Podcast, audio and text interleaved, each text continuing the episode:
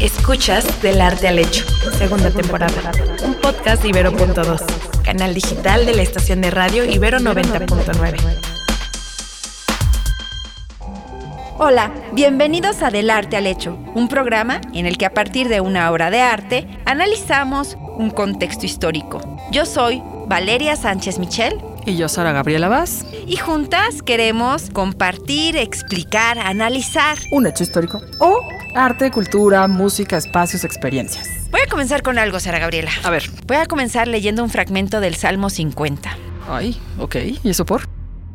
Comencemos. Misericordia, Dios mío, por tu bondad, por tu inmensa compasión, borra mi culpa, lava de todo mi delito, limpia mi pecado pues yo reconozco mi culpa, tengo siempre presente mi pecado. Y a lo mejor yo te lo leo y no me lo reconoces y me hiciste cara de ¿de qué me estás hablando? ¿De qué me estás hablando? Pero quiero invitar a todos los que nos están escuchando a que por favor busquen y le voy a pedir a nuestro productor que no ponga la música, sino que ustedes busquen Miserere, así como se lo están escuchando, M-I-S-E-R-E-R-E, Miserere de Alegri. Alegri se escribe A-W-L-E-G-R.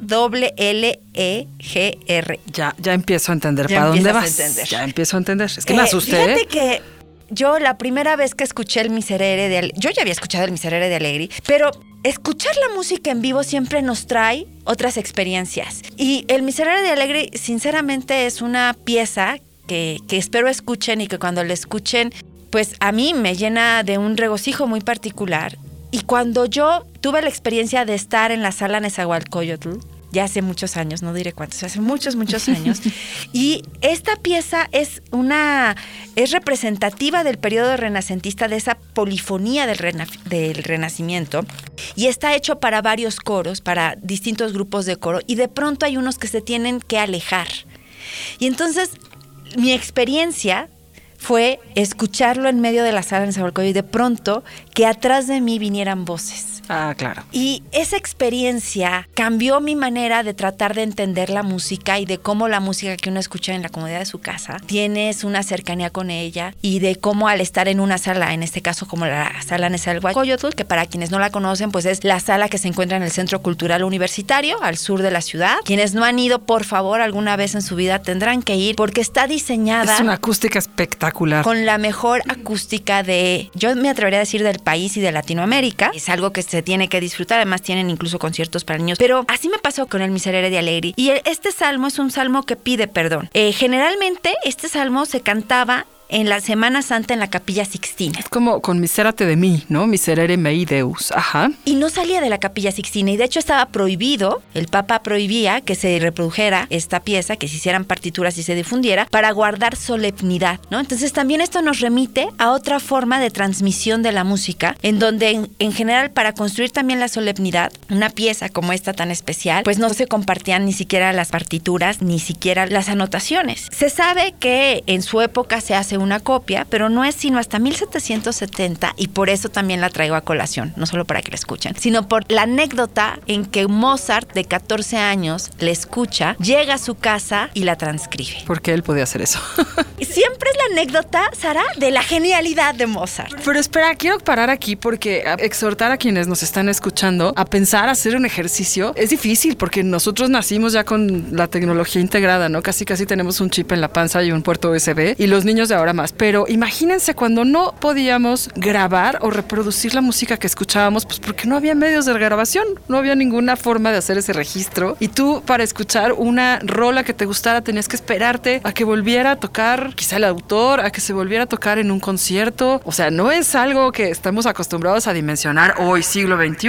Y esa era la realidad, pues antes de cualquier método de grabación. Bueno, y te lo voy a poner más complejo. Hoy existe Spotify. Claro. Y entonces, perdón, pero antes, chicos, se ahorraba para cada disco y se compartían los discos. Hoy en día con Spotify, eh, la todo? forma de escuchar música, uno escucha lo que quiere en el momento que quiere, ya no importa si tenías o no tenías el disco. Es más, incluso los escuchas sueltos, ¿no? Cuando antes escuchaba Claro. completo. Pero volviendo al Miserere de Alegri y a esta anécdota que te digo, algo que, bueno, pensar, Gregorio Allegri se llama de Allegri porque Allegri es el compositor. Gregorio Allegri va a vivir en Roma toda su vida, de 1582 a 1652. Él en realidad es corista y también también es compositor y es quizás la pieza más reconocida que tenemos de él. Y esta pieza del Miserere, la historia se refiere, y con esto me encantaría vincular esta parte de la música con la imagen. La historia se refiere, es, escrito el Salmo 50 por el rey David, quien está pidiendo perdón por sus pecados. Y concretamente está pidiendo perdón por haber cometido adulterio con Betsabé. Entonces cuenta la historia que el rey David está desde su ventana en palacio y ve a una hermosa joven cuya belleza lo impacta. Y entonces le manda un recado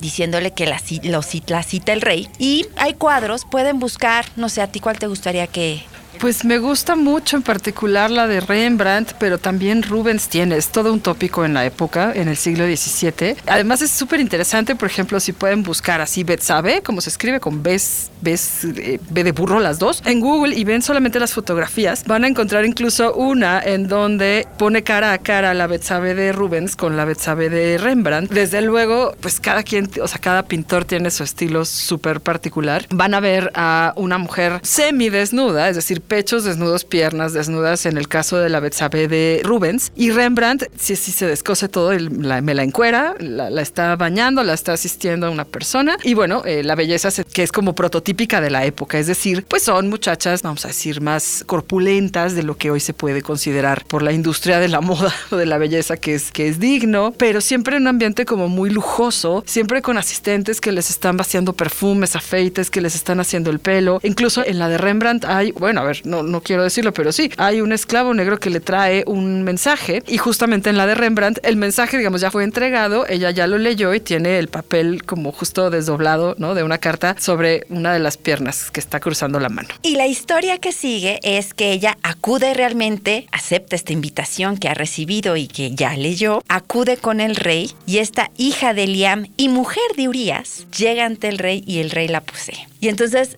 después le escribe al rey y he concebido. Entonces al rey David lo que se le ocurre para resarcir el daño es mandar a Urias al frente de batalla y que lo pongan en la parte pues más vulnerable y muere en batalla y entonces él se casa con Betsabe. Y ese es el gran pecado por el, cual escribe el salmo de Miserere Mei. Vaya, lo que me interesa es cómo vincular estas formas de arte entre la música y la pintura, ver cómo algo que podemos escuchar nos remite no solamente al contexto, a ese contexto de la capilla sixtina, no a ese, a ese contexto de solemnidad, al contexto de escuchar la música en ciertos espacios y esa experiencia musical, sino también como todos estas, como que nosotros, Sara, no sé si te pasa, pero solemos ver el arte de forma muy aislada e independiente, como si la música no tuviera que ver nada con la pintura, como si la pintura no tuviera que ver nada con los textos, en este caso con los salmos, y en realidad a partir de este tema lo que me interesa es ver cómo se van vinculando. Y cómo además un tema, como tú lo estás diciendo, una historia, una narración que se describe en la Biblia, se convierte en un perfecto pretexto para explorarlo temáticamente desde diferentes puntos de vista, espacios tópicos, ¿no? Me refiero a que, por ejemplo, si ustedes buscan en el Museo del Prado, eh, ahí pueden ver todas sus colecciones, la Betsabe en el baño de Luca Giordano, se escribe eh, Giordano así con G y el nombre es Luca, Luca Giordano. Es, híjole, es una propuesta espacial completamente distinta de la que les estábamos platicando anteriormente. Sin embargo, está todo lo que tiene que estar, ¿no? Y eso se reconoce entonces como un tipo iconográfico. Yo, por ejemplo, no me sabía la historia que Valeria ha contado de Urias y de la forma de resarcir, que me pareció un poco ruda, pero bueno, fue la forma que encontró el rey David. Y... Em, Ojo, se arrepiente, por eso escribe se el Se arrepiente, se arrepiente. Pero, por ejemplo, yo asocio, si tú me dices Betsabe, obviamente ubico el tópico en la pintura, sobre todo en la pintura del 17, la pintura que en algún momento consideramos o se consideró como barroca. Betsabe es, vamos a decir, es algo que uno puede encontrar muy frecuentemente en colecciones europeas, no así en colecciones mexicanas. Es decir, en el siglo XVII nuevo hispano, no Betsabe. ¿eh? Yo creo que esto era demasiado provocativo para una sociedad como la que poblaba la Nueva España. Por supuesto, tampoco en el sur, en la pintura del sur. Eh,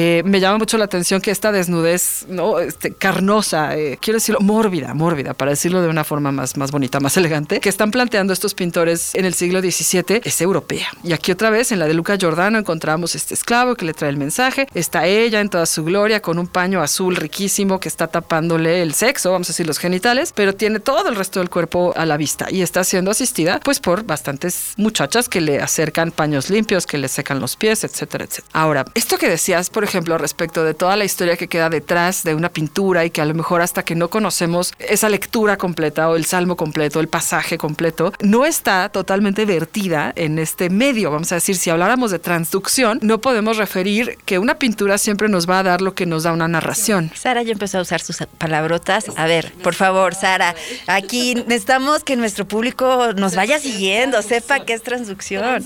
Transducción, yo me enteré hace muy poco también. Agradezco al ingeniero Medina el que quitara las tinieblas este, de mi cerebro. Transducción es como si fuera la traducción de un lenguaje a otro, pero espérense, no solo un lenguaje hablado, no es, no es traducir del, italiano al alemán, no, transducción es cómo se puede expresar algo que en un medio, llámese pictórico, por ejemplo, se decía en otro medio completamente distinto y que obviamente no tiene los mismos elementos. Eso es transducción. Por ejemplo, cómo se pasa del sonido a la imagen, de la imagen al sonido, de la narrativa a la imagen, este tipo de cosas, ¿no? Y cómo, y tú hablas, este, empezamos hablando de la música, sobre todo, cómo la música en ciertos espacios, si tú referías a tu experiencia de, escuchar este coro detrás, que sí es como muy impresionante, em, cómo puede hacer que una experiencia se fije. Y voy a decir una cosa, pues es absurda porque la experiencia siempre es pasajera, ¿no? Hay una experiencia que nos toca, una experiencia sensible, una experiencia que podríamos calificar incluso como estética, es algo que es insular a condición de varios autores. ¿Cómo puedo decir que se fije? Fijo el recuerdo de la sensación, ¿no? Y esa sensación es corporal. O sea, no es solamente algo que estoy como entendiendo, como entiendo ahora que me cuentas la historia de Urias y demás. No es algo que solo estoy viendo, es algo que me afecta en todos los sentidos y que para lograr una mayor explicación no solo te puedes remitir a lo que estás viendo. Y en este caso, en el caso de Betsabe, ya sea que esté desnuda, como es en la pintura, última pintura que nos describías del Museo del Prado, o en las de Rembrandt, este Rubens también tiene, tiene una. Eh, en donde Betsabe a veces está vestida, no, los atributos sería la carta. El único atributo que tenemos. Y el baño, ¿no?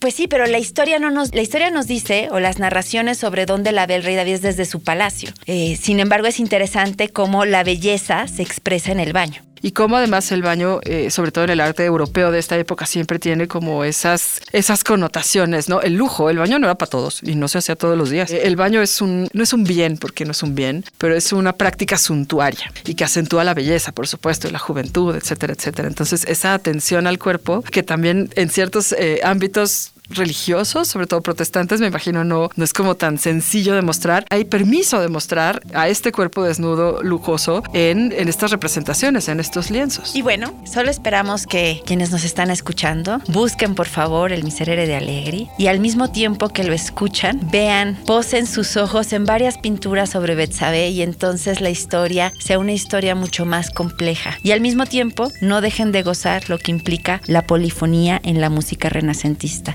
creo que Allegri con esto logra un extraordinario ejemplo de lo que se puede escuchar a partir de coros. Nosotras somos Sara Gabriela Vaz y Valeria Sánchez Michel. Somos profesoras del Departamento de Arte de la Ibero. Y esto es para Ibero 90.9. Ay. Escuchaste Del Arte al Hecho, segunda temporada. Disponible en plataformas de audio y en el sitio ibero99.fm. Viajemos en el tiempo a principios de los 20, cuando el secretario de Educación Pública contrata a Concha para que recopile ejemplos de música folclórica, por lo que ella recorre el país cantando y buscando música mexicana. Los textos dicen que incluso se aprendió varias canciones en lenguas indígenas y que realizó estudios sobre música prehispánica. Curioseando el pasado, un nuevo podcast de la sección cultural de Ibero 90.9. Mi nombre es Caro Villaveses. Escucha Curioseando el pasado, primera temporada podcast de Ibero.2, canal digital de la estación de radio Ibero 90.9.